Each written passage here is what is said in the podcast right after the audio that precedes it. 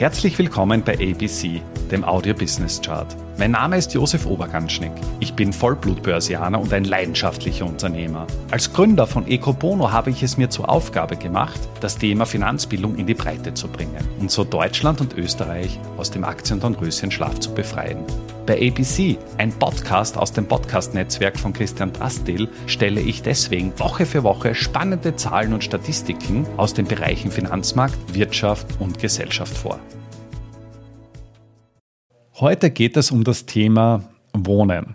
Hast du dir auch schon einmal die Frage gestellt, wie viele Europäer sich ihre Wohnung oder ihr Haus mieten, beziehungsweise wie viele von ihnen in den eigenen vier Wänden leben? Dieser Frage ist die Europäische Statistikbehörde Eurostat nachgegangen und hat Europa analysiert. In Summe leben 69,9 Prozent aller Europäer in den eigenen vier Wänden. Das Feld führt Rumänien an mit 95 Prozent. Dicht dahinter kommt Ungarn mit 92 Prozent beziehungsweise Kroatien mit 91 Prozent. Anderen Ende findet man Deutschland mit der niedrigsten Eigenheimquote und zwar mit 49,5 Prozent. Dahinter kommt schon Österreich mit 54 Prozent beziehungsweise Dänemark mit 59 Prozent. Und wenn man sich das anschaut, ist das relativ spannend, dass es tendenziell so ist, dass in reicheren Ländern, dazu kann man auch noch zählen Frankreich, Schweden oder auch Niederlande, Finnland, Belgien, die Quote der Eigenheimbesitzer deutlich niedriger ist als in Ländern, die das Feld anführen. Wir finden am oberen Ende beispielsweise auch noch Polen, Bulgarien, Litauen, Estland oder eben Kroatien. Und da stellt sich dann natürlich die Frage, ja, warum ist das so? Und meiner Einschätzung nach ist ein Grund definitiv darin zu finden, wie sich die Immobilienpreise in den letzten ja, 10, 15 Jahren entwickelt haben. Wir haben eine absolute Niedrigzinsphase erlebt, eine de facto Nullzinsphase und es hat einen regelrechten Immobilienboom ausgelöst. In Österreich und in Deutschland sind gerade in den städtischen Regionen die Immobilienpreise sehr stark gestiegen und es ist ja mittlerweile für einen Normalverdiener nur mehr sehr, sehr schwer erschwinglich, eine Immobilie zu kaufen. Im Jahr 2022 hat sich das Umfeld aber komplett gewandelt.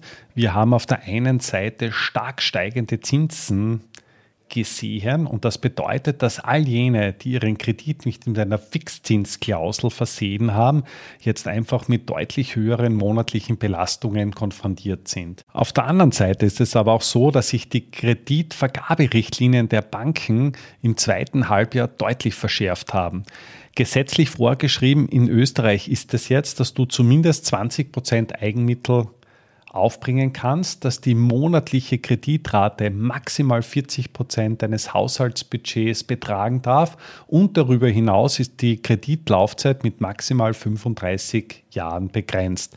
Und das strengt alle potenziellen Wohnungs- und Immobilienkäufer schon deutlich ein, gerade Menschen in jüngeren Jahren, die noch nicht so viel verdienen, wird der Zugang zu Immobilien doch deutlich erschwert. Für mich persönlich ist damit die Phase der stark steigenden Immobilienpreise vorbei. Das Umfeld ist einfach deutlich, deutlich rauer geworden. Kommen wir nun zu der Frage, was heißt denn überhaupt Eigenheim? In Europa sind 53 Prozent aller Eigenheimbesitzer Besitzer von Häusern, beziehungsweise 47 Prozent Besitzer von Wohnungen. Die höchste Häuserquote hat Irland mit 90 Prozent, beziehungsweise Lettland mit 33 Prozent. Und auffallend ist auch, wenig verwunderlich wahrscheinlich, dass in ländlichen Regionen der Anteil der Häuser bei den Eigenheimbesitzern ja mit 84 Prozent deutlich größer ist als in Städten mit 28 Prozent. Die höchste Häuserquote in den Städten hat beispielsweise Irland mit 82 Prozent, also sprich 82 Prozent aller Eigenheime in Irland sind jetzt Häuser, nur 18 Prozent Wohnungen. Die geringste Häuserquote in Städten hat Lettland mit 11 Prozent. Und spannend finde ich auch hier einen kleinen Gap. In Österreich besitzen lediglich 14,5 Prozent der Städte Eigenheimbesitzer Häuser.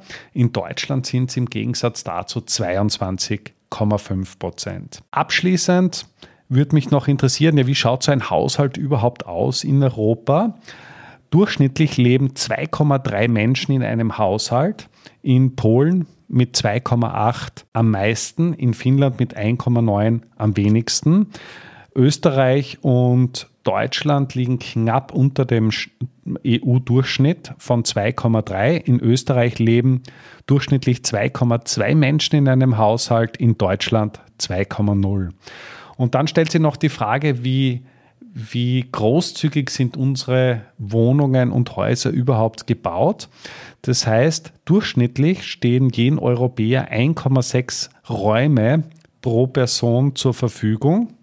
In Malta hat man am meisten Platz, zumindest raummäßig von der Anzahl her, mit 2,3 Räumen. In Rumänien sind es im Gegensatz dazu nur 1,1 Räume. Deutschland und Österreich liegen am bzw. knapp über dem EU-Durchschnitt.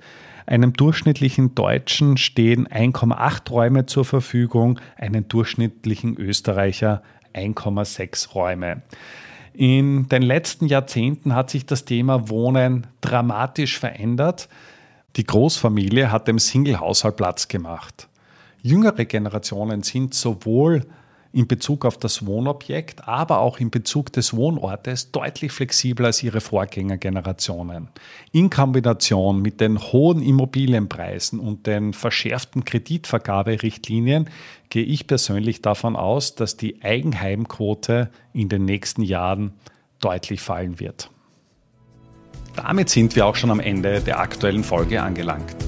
Bei ABC, dem Audio Business Chart, werden Bilder zu Worten. Stay tuned und abonniere diesen Kanal. Ich wünsche dir eine schöne Zeit.